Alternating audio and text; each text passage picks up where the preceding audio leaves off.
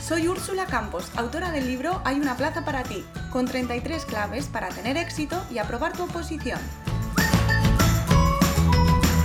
Bienvenidos a mi podcast, donde cada semana encontrarás un episodio con tips de productividad, gestión del tiempo, técnicas de estudio y motivación. Porque para aprobar una oposición no solo necesitas estudiar, y aquí hablaremos de todo lo que te preocupa, entrevistaré a expertos y conocerás las historias que necesitas para inspirarte y seguir adelante.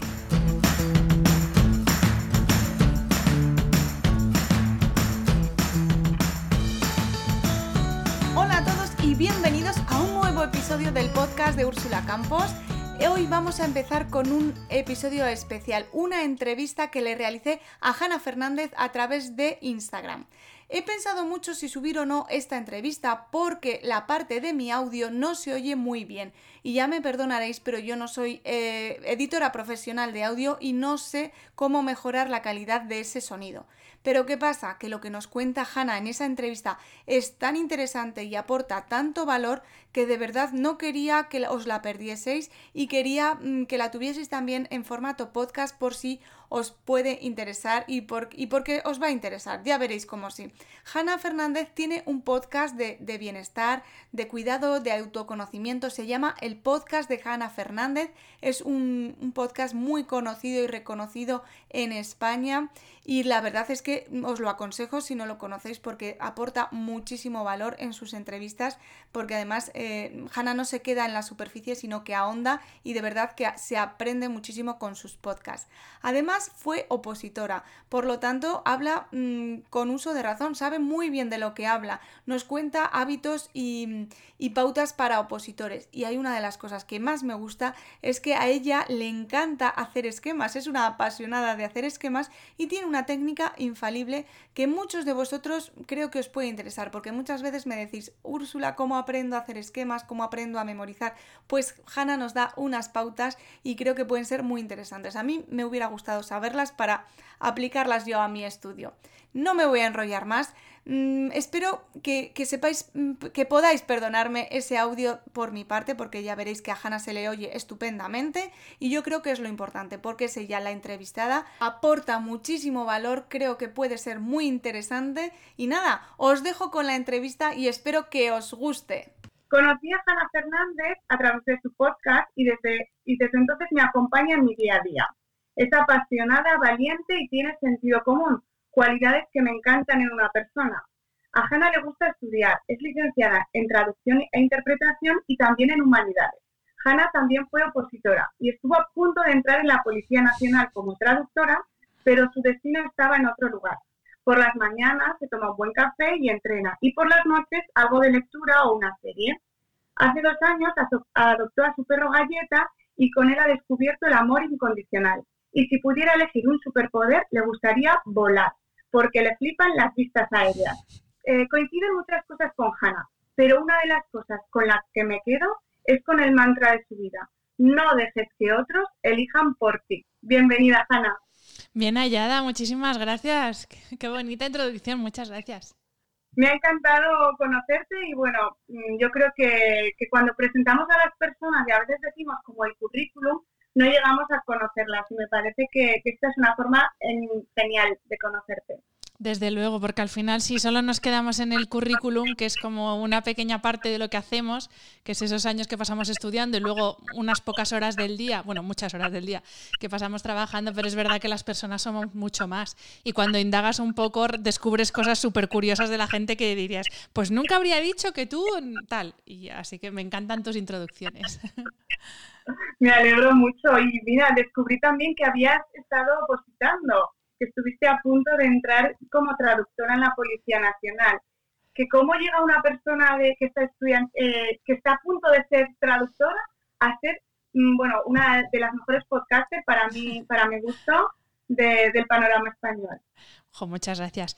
Pues bueno, a ver, eh, llego porque soy una persona súper inquieta y siempre que no he estado a gusto en cualquier momento de mi vida, pues no me ha dado ningún miedo cambiar tanto en lo personal como en lo profesional. Entonces, bueno, yo traductora soy de formación porque es lo que he estudiado, fue mi primera carrera y es, me encantan los idiomas, o sea que la estudié con un gustazo que no te imaginas. Y bueno, realmente en toda la policía cuando opositas entras a la escala que entres, a la básica, a la ejecutiva, a la que, a la que oposites y luego dentro ya te vas según la plaza que, o sea, según, según la, ahí no me sale la palabra, bueno, según puedas elegir destino o no, pues eh, ya puedes dirigirte más a, a, investigación, a, patrulla, lo que sea. Y yo en mi caso, porque la policía al final es como, como una mini ciudad, igual que la Guardia Civil, por ejemplo, entonces también tienen cuerpo de traductores. Y bueno, tengo bastantes policías en la familia, eh, también eh, padres de amigos, y, y, fue la madre de una amiga que trabajaba en la policía que me dijo, oye, ¿por qué no positas a policía? Que siempre hacen falta traductores, hace falta gente con idiomas, porque luego están las conexiones entre cuerpos de un país con otro, Interpol, etcétera. Y dije, ah, pues mira, pues ¿por qué no? Y entonces pues hice la, oposición no porque tuviera vocación policial, sino por, por poder desempeñar mi, trabajo como traductora dentro del cuerpo. Pero bueno, como tú bien has dicho, pues no tenía que ser. Y, nada, pues seguí por otros derroteros. Y el podcast, pues al final es es una extensión de, lo que a mí me gusta y se me da bien, que es comunicar, ya sea en mi idioma eh, o ya sea en otro idioma, porque al final si lo piensas, todo lo que he hecho en mi vida ha sido ha estado relacionado con la comunicación. Entonces, bueno, el tema del bienestar es un tema que a mí me gusta mucho, del, cuidado, del autocuidado, del autoconocimiento. Y, hace pues año y medio mm, yo escuchaba muchos podcasts, sobre todo americanos, por esto de no perder el oído con el inglés. Y allí es, es un universo, el universo del podcast alucinante. Y dije, pues ¿por qué no probar aquí con este formato? Que todavía no había muchos, ahora ya hay muchos, ¿eh? en un año y medio han salido un montón de podcasts. Y así es como empecé, sin muchas pretensiones, pero bueno, muy feliz. Y ahora intentando convertirlo en mi profesión.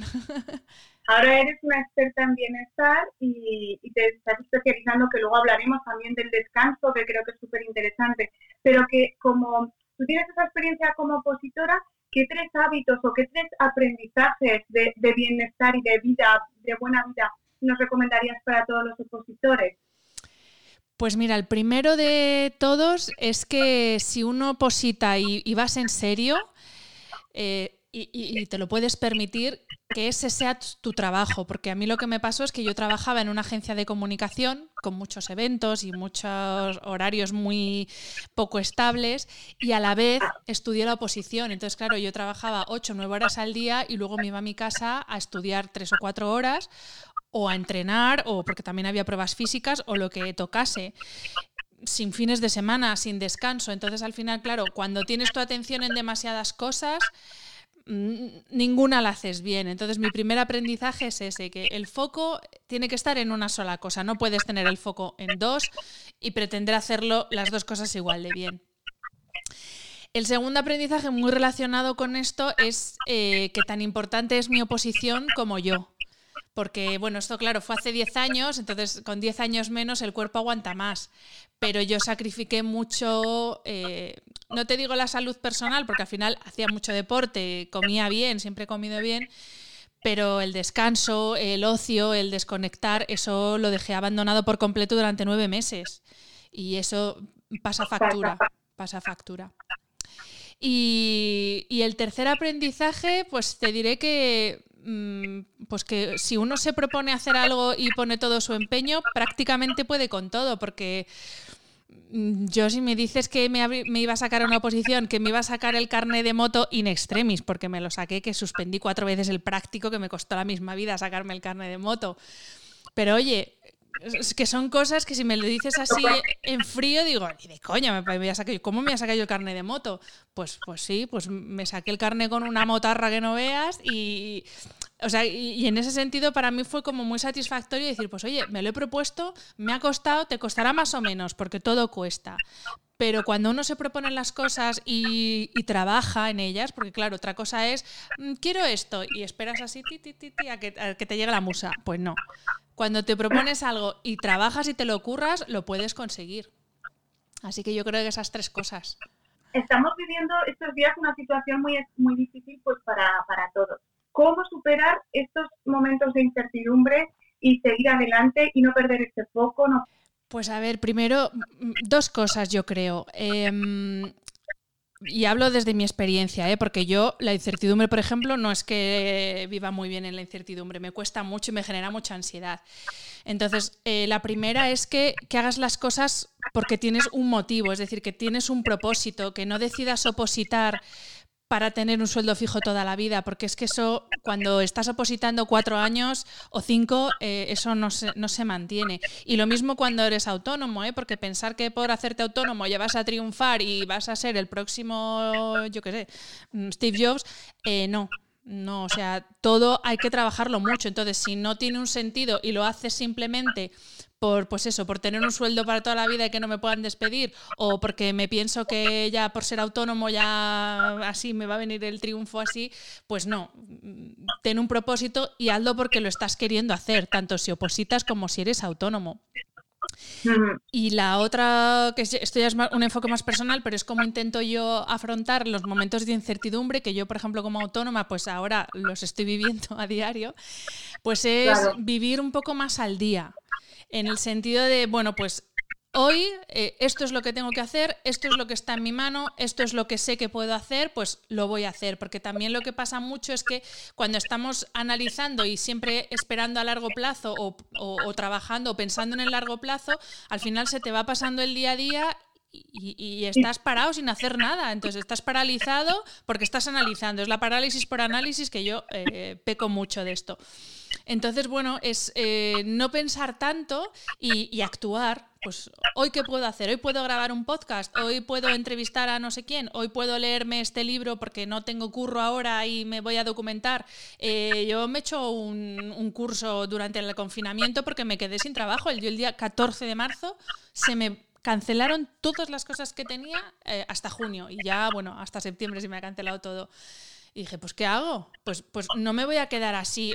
Tampoco hay que volverse loco e hiperactivo haciendo cosas, pero también, oye, ¿qué está en mi mano ahora mismo? Yo me quería formar en esto, ¿no? Pues ¿para qué voy a esperar a enero si ahora lo puedo hacer? Pues hazlo ahora. Entonces es un poco vivir más a corto plazo, porque nos, obsesionamos mucho con el ¿y qué voy a hacer en 2021? Y te quedan seis meses ¿eh? para sobrevivir hasta 2021, o sea que... Y bueno, otra de las cosas, para descansar mejor, ¿qué, nos recomiendas? Eh, hacer que el descanso sea una prioridad. Uno de los principales factores que altera la calidad del descanso es el estrés.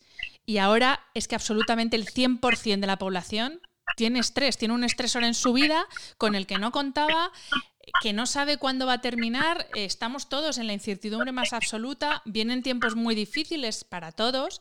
Entonces, claro, es un estresor brutal y el estrés es lo primero que afecta a la calidad de nuestro sueño. Entonces, tampoco hay que volverse muy, muy loco con, con es que no puedo dormir, es que tengo una enfermedad. No, es que tienes una situación de estrés ahora mismo que te impide descansar, pero ya está, tampoco hay que obsesionarse.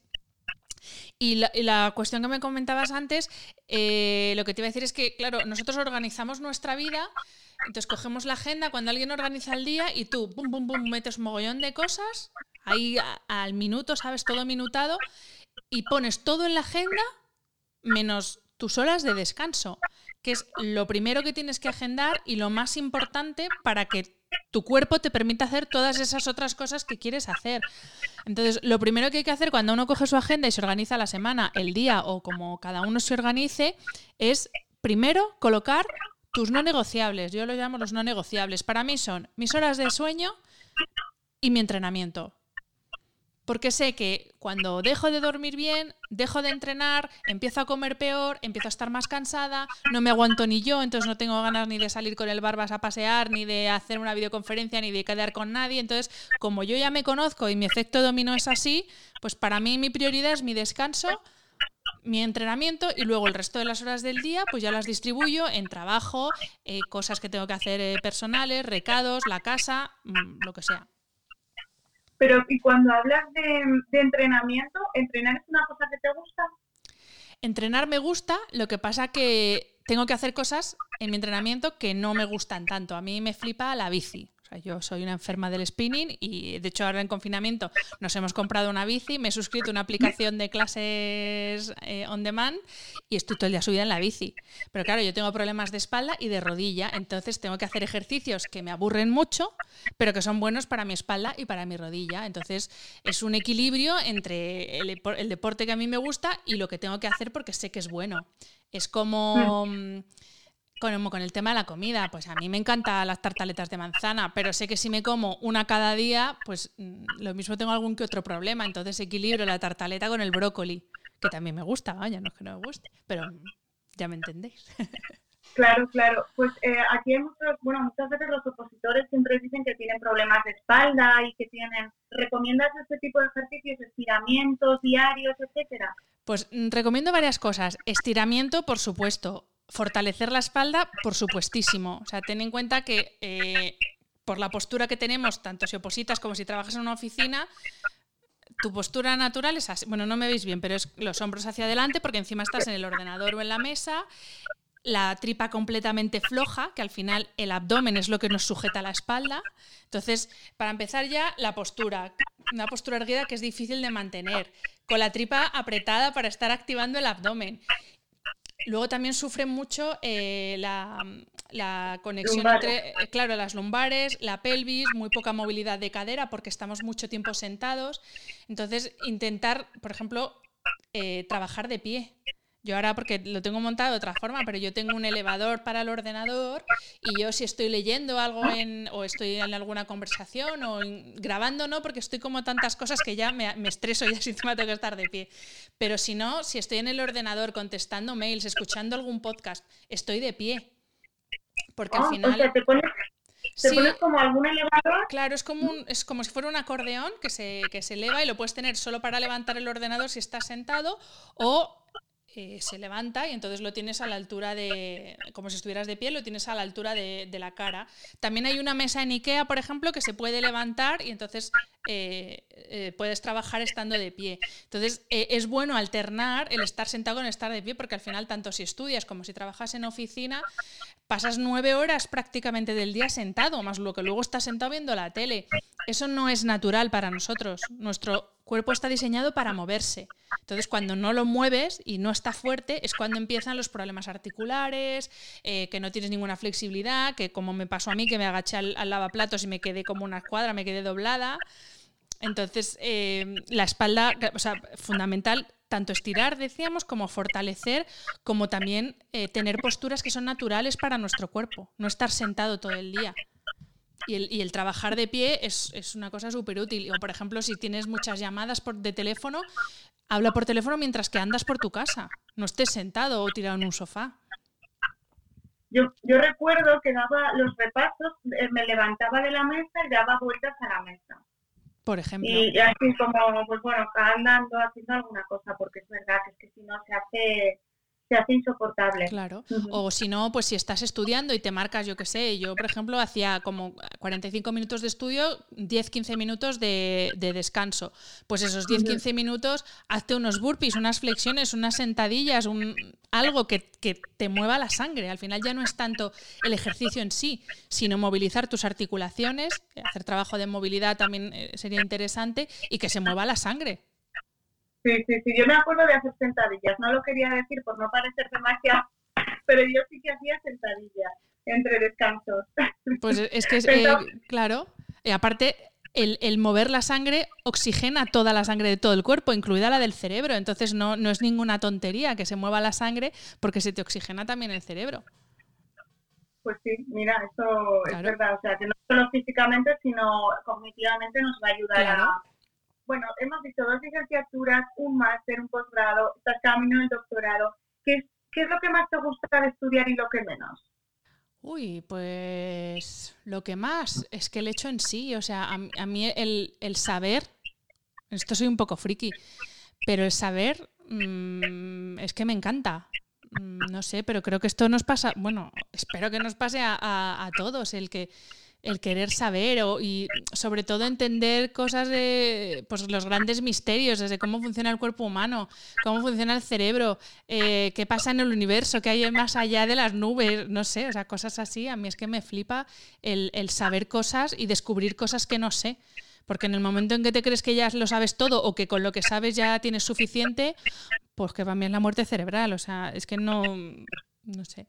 Y lo peor de estudiar, pues si te digo la verdad, no.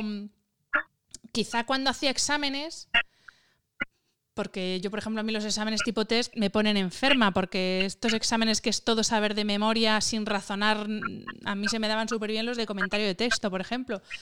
Pero los exámenes tipo test, o sea, los aborrezco porque no.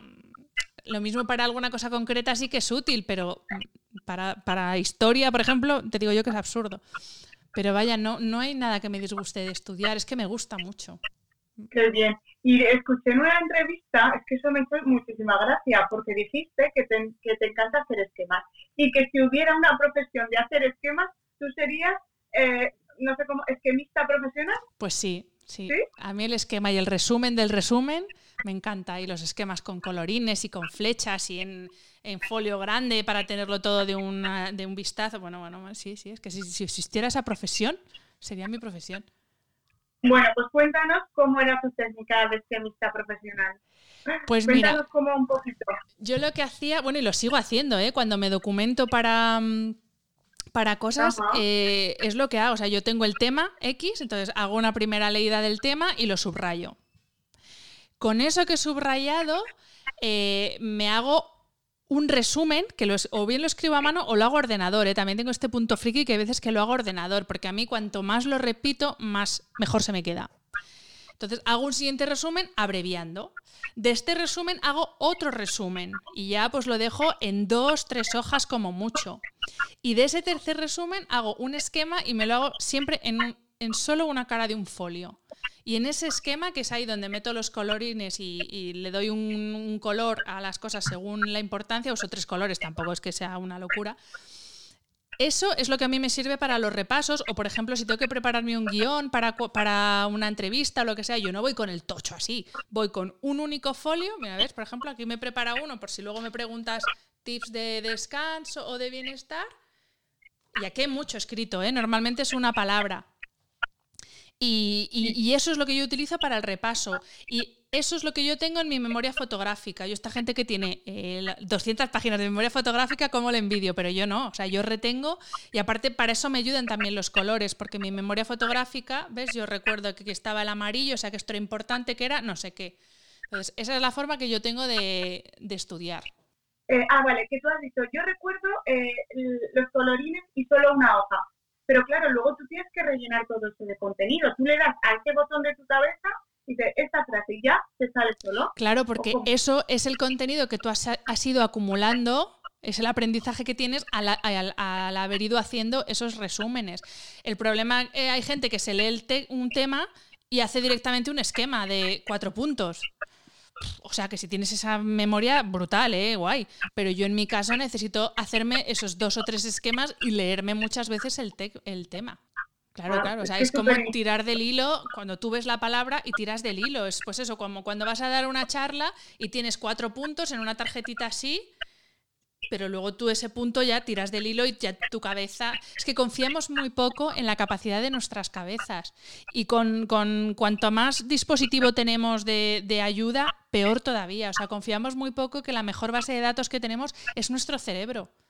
Otra cosa es un ordenador para hacer cálculo. Obviamente ahí, pues ni de lejos. Pero la capacidad de, de memoria, de relación de un tema con otro que tiene el cerebro y confiamos muy poco en nuestra capacidad. Y, es, a ver, vale, venga, esta, esta palabra. Y yo qué sé de esto. Vale, recuerdo que tal, recuerdo que cual. Y poco a poco vacilando. Pero esta gente que solo estudia de, sin entender que está estudiando, en cuanto te descolocan un poco la frase que tú esperas que te digan, ya no sabes por dónde tirar. Claro, eso es lo malo de aprenderse las preguntas. Hay personas que se aprenden las preguntas y eso es un fallo enorme. A menos que sepas que te van a preguntar exactamente el enunciado calcao, que oye, a mí me ha pasado y yo, pues eso sí, va, pues eh, ahorro energético, vaya, eh, pum, pum, pum, lo calcas y ya está. Pero si no, es complicado porque si tú no estudias de tal forma que puedas relacionar unos conceptos con otros, en cuanto te saquen del bloque que te has aprendido de memoria, estás perdido. Y luego, esta pregunta importante, ¿dónde las haya? ¿Estabilo pastel o, colores fosforitos de toda la vida? Fosforito a muerte. Aunque los pastel también me gustan, ¿eh? te diré. Yo es que he estudiado toda mi vida con el fosforito, pero los pastel también me gustan, ¿eh? Lo que pasa que es verdad que para, para cuando me, para, para el recuerdo, la memoria fotográfica, mm, no sé, tengo más, más en mi cabeza los fosforitos porque joder, es que he estudiado 20 años con ellos, entonces, pero el caso es utilizar colores y que sea bonito. O sea, yo esta gente que estudia con esos apuntes que no se entiende la letra, que es un horror con tachones, pues es que encima te lo haces, te lo haces desagradable el estudio. Y es que nos veíamos el otro día con una, con una amiga, con Elena de Opocampus, que también que ella, cuando ella y yo nos sacamos las oposiciones, no había estabilo pastel. Decimos, pero si parecemos de otro planeta. Claro, es que esto de los colorines ahora es muy nuevo, pero eh, cuando yo estudiaba era, bueno, ya si tenías un rosa fosforito es que eras el molón de la clase, pero era el amarillo, el verde, el naranja y para de contar. Y luego ya, y, y los pasteles son ideales, es verdad que sí. sí. Bueno, oye, ¿y recomiendas tapones para estudiar? Pues yo los tapones los uso para dormir. No los usaba para estudiar, pero para dormir absolutamente.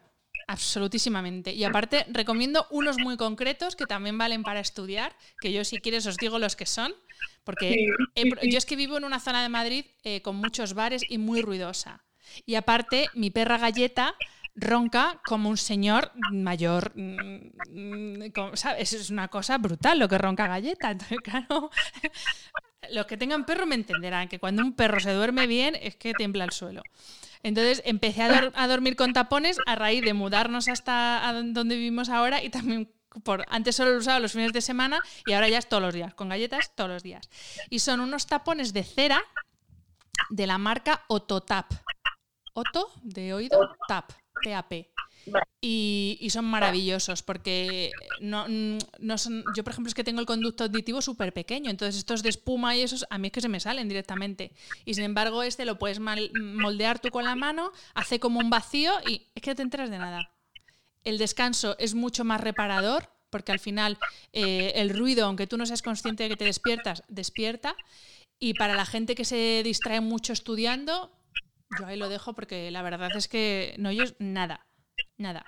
Claro, es eso, como yo no he estudiado con ellos, es posible que los tapones tantas horas molesten. Pero bueno, estos, por ejemplo, cascos que se llevan ahora, esto es un aislante maravilloso.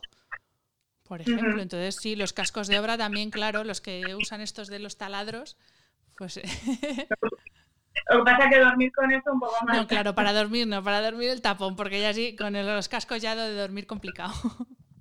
Pues para descansar, eh, sí, pues eso, fundamental que sea una prioridad, porque si no, siempre vamos a encontrar y vamos a querer hacer muchas cosas y al final lo vamos a dejar para, pues vale, si tengo que robar un par de horas, se lo voy a robar al sueño. Entonces, que sea tu prioridad. Segundo, eh, establecer rutinas. Igual que para el estudio, eh, hay que tomárselo como tu trabajo y tiene que tener unas horas eh, de trabajo y de descanso. Para el sueño también hay que tener rutinas, levantarse y acostarse a la misma hora, todos los días, incluso en vacaciones, y, tener cuantas más rutinas mejor. Pues eso, eh, hacer ejercicio, si tu cuerpo es de hacer ejercicio por la mañana, como es mi caso, pues yo me levanto, me pongo en la, ropa de deporte y hago mi entrenamiento. Y luego ya tiro con el día. Si te gusta más hacerlo por la tarde para desconectar, pues tu rutina eh, de tu deporte. Lo mismo con las comidas. O sea, tampoco hay que ser súper rígido con las comidas. Yo, por ejemplo, hago ayunos, o sea, que no siempre desayuno, por ejemplo. Pero sí que tener un orden con las comidas.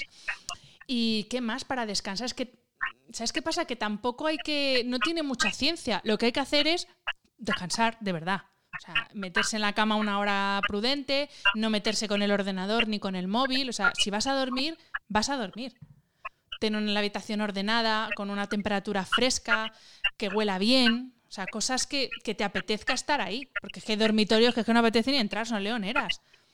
Entonces, crea un ambiente que te invite al descanso y a la calma. Pero si entras en una habitación llena de trastos, eh, con una luz blanca de esta súper estridente, pues es que eso no invita al descanso. Y sobre todo tecnología fuera de la habitación.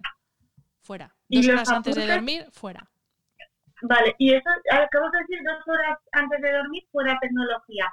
pero, pero ¿y estudiar? Fuera. ¿Podemos acabar de estudiar y irnos a dormir? A ver, luego cada cuerpo es un mundo, pero tú para irte a dormir, tu cuerpo necesita una preparación. O sea, esto no es clic, apago y me duermo. Y eso lo sabéis, lo sabemos todos. Entonces, hace falta una preparación y esa preparación es, como dicen los ingleses, wind down, ir como plegando velas. Es utilizar una luz suave, hacer una actividad que no te requiere un esfuerzo ni físico ni cognitivo, porque eso te activa. Entonces, mm, si estás estudiando, entiendo que estás con el foco puesto en el estudio. Entonces, ¿Habrá gente que le funcione? Pues no te digo yo que no. Pero lo mejor es dejarte un tiempo de transición, porque si no lo que suele suceder es que te acuestas, estás tan activo, tu cerebro está tan activo que lo que haces es repasar y repasar y repasar, te desvelas, ya no te duermes y entonces empiezas a darle vueltas a que no te estás durmiendo y ahí entras en un bucle muy malo. Entonces hay tiempo para todo, lo que sí que hay que hacer es ser consciente de que hay que renunciar a cosas, que eso es otra cosa que no nos gusta oír, pero es la realidad es la realidad. Totalmente. Es la realidad. Y, si cuando tienes niños renuncias a cosas, cuando positas renuncias. Y para dormir y descansar lo que nuestro cuerpo necesita hay que renunciar a cosas. Es así. Es así. Bueno, pues ya vamos a ir acabando, Hanna, que sé que eres una mujer súper ocupada, tampoco quiero que, que, disfrutes del Ay, mira, pero dicen aquí una cosa, lección dormida, lección aprendida. Exacto, exacto es que durante la noche una de las muchísimas cosas que hace nuestro organismo y nuestro cerebro es afianzar esos conocimientos que hemos adquirido durante el día. Nosotros tenemos una primera, como un primer lugar de almacenaje y una vez que el cuerpo descansa y que el cerebro se limpia, que eso es otra cosa que hace durante la noche, esos conocimientos pasan a un lugar de almacenaje a largo plazo. Entonces, por eso es una de las razones por las que es tan importante dormir, porque para la consolidación de los recuerdos, para la consolidación de lo que hemos aprendido, es fundamental, fundamental. Si no es posible que mañana te acuerdes y pasado mañana no. Pues muy importante. Bueno, pues volviendo a tu guía para vivir bien, dinos por favor tres cosas para vivir bien a partir de ahora, tener energía, ser, feliz, estar igual de radiante que tú. Pues mira, la primera, dormir. Mm, ya sé que me repito, si quieres te digo cuatro, pero es que yo soy muy cansina con el dormir. La primera y fundamental, dormir, porque cuando tu cuerpo está eh, a tope y en plenas condiciones físicas y cognitivas, todo lo demás va. Pero cuando estás cansado mentalmente o con esta sensación como de, así como de empanamiento porque no has dormido, o cuando tu cuerpo físicamente tú quieres salir a correr, por ejemplo, pero físicamente estás tan, cansado que, que no te da, todo empieza a entrar en barrena. Entonces, la primera de todas, dormir. Además es que a veces buscamos técnicas, pues por ejemplo, para concentrarme. ¿Qué técnica uso para concentrarme más en los apuntes? ¿Qué técnica pues descansar podría ser pues, el número uno, ¿no? Efectivamente, es que la falta de sueño, la privación de sueño afecta a la capacidad de concentración, a la capacidad de toma de decisiones, o sea, afecta a tantísimas cosas. Es que ya no hay que ponerse en enfermedades graves, que también. Es que afecta a tu día a día. Afecta a la capacidad que tienes de aguantar los, los gritos de tu hijo y en vez de jugar con él, que te está pidiendo que juegues con él, le pegas un berrido. Es que afecta a eso. Afecta a que tengas una pelea absurda con tu pareja porque se ha dejado el plato dos minutos más en la mesa de lo que tú esperabas. Es que afecta a ese tipo de cosas. Entonces, dormir te ayuda a que tu día a día sea mejor, más estable en todos los sentidos. ¿Y, hay unas horas o no hay unas horas? Si lo preguntan por aquí, ¿cuántas horas? Pues normalmente, o sea, eh, la media de la, de la, población adulta, luego en niños, adolescentes es otra cosa. Los adolescentes, de hecho, necesitan más horas, pero para la población adulta es entre 7 y 9 horas. Y la gente que puede dormir 4 horas es una porción tan ínfima de la población que no, no, ninguno de los que estamos aquí escuchando te diría yo que, estamos en, esa en ese porcentaje que puede con cuatro horas eh, y, hace todo el proceso de, renovación y de restauración del cuerpo en cuatro horas. La media son siete, nueve horas y luego lo que hay que hacer es observarse, tanto las horas que tu cuerpo necesita como las horas a las que tú duermes. O sea, yo soy un reloj, a las 10 apago y a las seis, seis y media enciendo, sola no necesito despertador. Yo hace años que no uso despertador. Entonces yo ya sé que ese es mi horario y esas son mis horas que yo necesito para dormir bien. Muy pues bien. Eso vale, pues nos queda claro. ¿Vale? Nos queda claro. El primero, descansar, dormir, dormir. Exacto. ¿Qué más? El segundo, em, pues mira, te voy a decir que la actitud, porque... sí, porque todo puede estar, todo puede ser bueno, todo puede ser malo según la actitud con la que uno lo afronte. Hay una fórmula que utiliza Víctor Coopers, que no sé si lo conocéis, pero si no os recomiendo sus libros porque es guay. Y él dice que el valor de una persona es eh, sus conocimientos más sus habilidades multiplicado por su actitud. Entonces, esta gente que es, yo la llamo gente mojón, porque es como ceniza, que no hace más que verlo todo negro, que te hunde en la moral, que ya sabes cuando hablas con esa, que vas a acabar de mal rollo. Pues no, lejos, lejos. O sea, actitud. La actitud no es vivir en los mundos de Yuppie de unicornios. No, la actitud también es realismo. Pero todo se puede afrontar, pues lo que decíamos antes. Vale, no sé qué va a pasar mañana, no sé si el lunes pasamos de fase o no, por ejemplo. Pues voy a hacer lo que puedo hacer hoy. ¿De qué me sirve estar pensando si no voy a poderme ir en junio a la playa y no estoy aprovechando que hoy puedo salir tres horas por la mañana y tres por la tarde a hacer el cabra y a correr y con la bici y lo que sea? Pues eso es actitud. Es eh, adaptarse a lo que tienes y saber disfrutar de lo que tienes, porque si no, es que eres infeliz toda tu vida. Pues tengas lo que tengas. Y tercero, que se me ocurren muchas cosas, pero bueno, tercero te voy a decir em, vivir despacio. Slow. Slow, efectivamente, slow living. Que esto no quiere decir que vivas a cámara lenta como si tuvieras retardo. No. Es que vivas al ritmo que hay que vivir las cosas. Es decir, eh, seguro que a todos nos ha pasado estar en un restaurante, todavía no te han traído el postre y ya estás pensando en que tienes que pedir el taxi para llegar a no sé qué hora porque mañana te levantas a no sé cuál hora. Entonces, está, vivimos como muchas cosas a la vez. Entonces, vale, estás cenando con quien sea. Pues ahora estás cenando esperando el postre y te tomas tu postre y tardas lo que haga falta en tomarse ese postre. Y luego ya pedirás el taxi y luego ya dormirás y luego ya... No, pero no, no intentar vivirlo todo rápido y todo a la vez para consumir cosas. Es que nos hemos convertido en consumidores de experiencias. Y el problema es que como las vivimos a la vez y tan rápido, no las disfrutamos. Entonces... Están hablando, están hablando aquí de mindfulness, ¿no? Que es un poco el concepto Efectivamente. Es que mindfulness es hacer las cosas con conciencia de que las estás haciendo, no, no, no, es otra cosa. Entonces, pues eso, si te levantas por la mañana y mientras que te estás lavando los dientes estás chequeando los emails y viendo a ver que no se te salga la leche del niño que estás calentando, pues es que no estás atento a nada y no estás disfrutando, eh, bueno, vale, de los emails del trabajo lo mismo no disfrutas, pero lo mismo estás viendo una serie y no estás disfrutando de tu serie. O si estás jugando con los niños mientras que tienes una, conversa una llamada de trabajo, ni estás atento a una cosa ni disfrutas de la otra. Entonces, aquí también tiene mucho que ver el tema de renunciar. Hay muchas cosas que no podemos hacer si queremos hacer bien las cosas y a su ritmo y, no pretender acelerarlo todo. Es que ahora como que queremos todo acelerarlo. ¿no? Es como ya hay los anuncios estos del 5G de descárgate una serie en 3 segundos en vez de en 7 segundos. Joder, que tampoco pasa, no sé, es que nos estamos volviendo como locos con, con, hacerlo todo rápido y ya, ya, pum, pum, pum. No, párate y haz las cosas despacio y disfruta lo que estás haciendo. imagínate que yo estuviera ahora, yo qué sé, o, que alguien que nos está escuchando a la vez está escuchando o, eh, viendo Instagram en otro teléfono o lo que sea. Pues es que no estás ni disfrutando de la charla, ni, ni, de Instagram, ni de nada. Entonces, pues disfruta de esto que estás haciendo ahora, que es estar en esta charla o, de lo que sea que estás haciendo.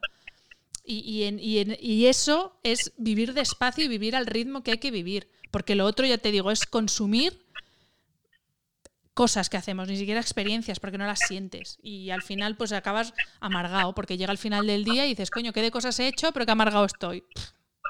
Pues, ¿Para qué? Vivimos un poco acelerados, un poco amargados y, y, a veces hay que parar y decir, bueno, ¿qué cosas me hacen feliz? Pues voy a hacer estas cosas que puede ser tomarme un café mm, sin hacer nada más, ¿no? O leer y no Mira, la primera cosa, y esto me lo recomendó mi psicóloga, Marta Redondo, lo primero que empecé a hacer para hacer las cosas con conciencia es, eh, yo soy súper cafetera.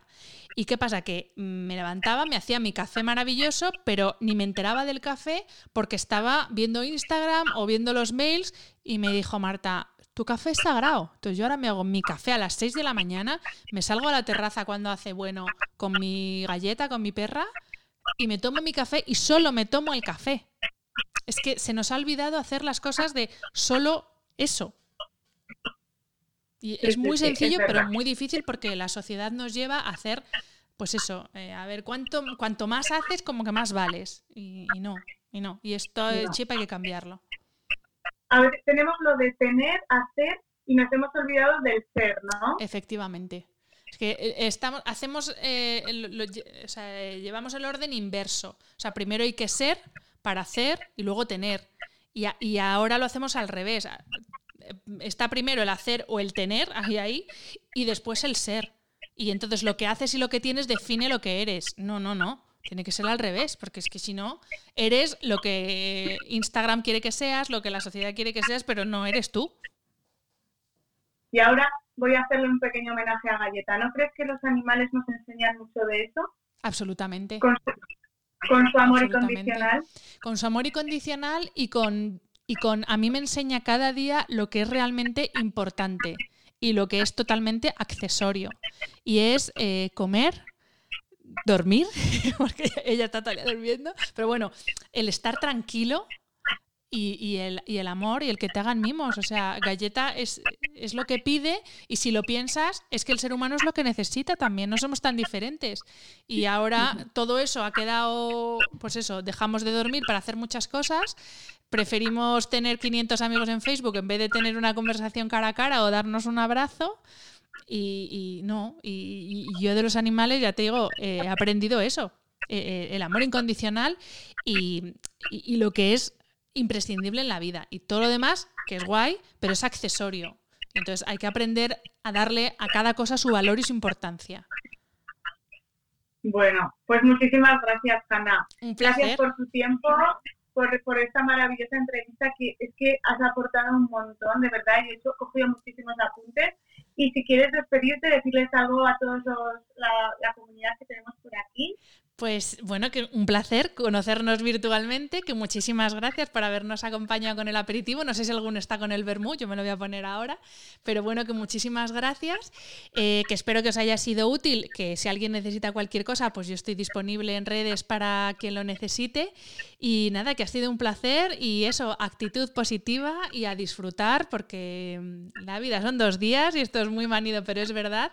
Y, mira, hay me voy a despedir con el título de una canción de Leiva, que es em, em, eh, Vive como si fueras a morir mañana. No sé si es el título o es el estribillo, pero vaya, es de Leiva. Y, y, yo intento cada día vivirlo como si fuera a morir mañana, porque suena un poco drástico, pero es que es una cosa que puede pasar. Entonces, vamos a disfrutar de hoy y ya mañana pues ya veremos. Cuando, cuando levante el sol ya veremos a ver. Bueno, como te he prometido, la entrevista ha sido fantástica. Yo la he escuchado una y otra vez, pues para intentar quitar esos ruidos, esa voz mía que, se oía tan fatal. Pero es que a Hannah se le escucha tan bien y es tan interesante lo que cuenta. Espero que, que a ti, que estás al otro lado, te haya gustado tanto como a mí porque bueno, ese mensaje de disfrutemos de hoy, de vivamos despacio, de vivamos bien, todos esos consejos y ese método para hacer esquemas y para memorizar esos esquemas, esa honestidad que tiene Hannah que nos cuenta pues que a ella no se le quedan a la primera las cosas, sino que las tiene que memorizar e interiorizar de una determinada manera. De verdad. Hanna, muchísimas gracias por esta entrevista. Me quedo con una frase que es que cuando uno se propone las cosas y trabajas y te lo curras, lo puedes conseguir. Me quedo con esa frase de Hanna y a ti que estás al otro lado, te mando un millón de besos. Muchísimas gracias por estar hasta, por ya haber llegado hasta aquí. Espero que te haya gustado la entrevista y como siempre, me encantará que me dejes tu comentario, que me dejes tus reseñas, tus estrellas en, en Apple Podcast y nos vemos la próxima semana, el próximo lunes, con un nuevo episodio del podcast de Úrsula Campos. Hasta entonces, disfruta de la vida y sé muy feliz. Gracias por escuchar este podcast. Si te ha gustado, no olvides suscribirte y compartirlo. Si necesitas más contenido para opositores, visita mi blog www.hayunaplazaparati.es y descárgate gratis el kit para comenzar a estudiar. Te espero el próximo lunes en el podcast de Úrsula Campos.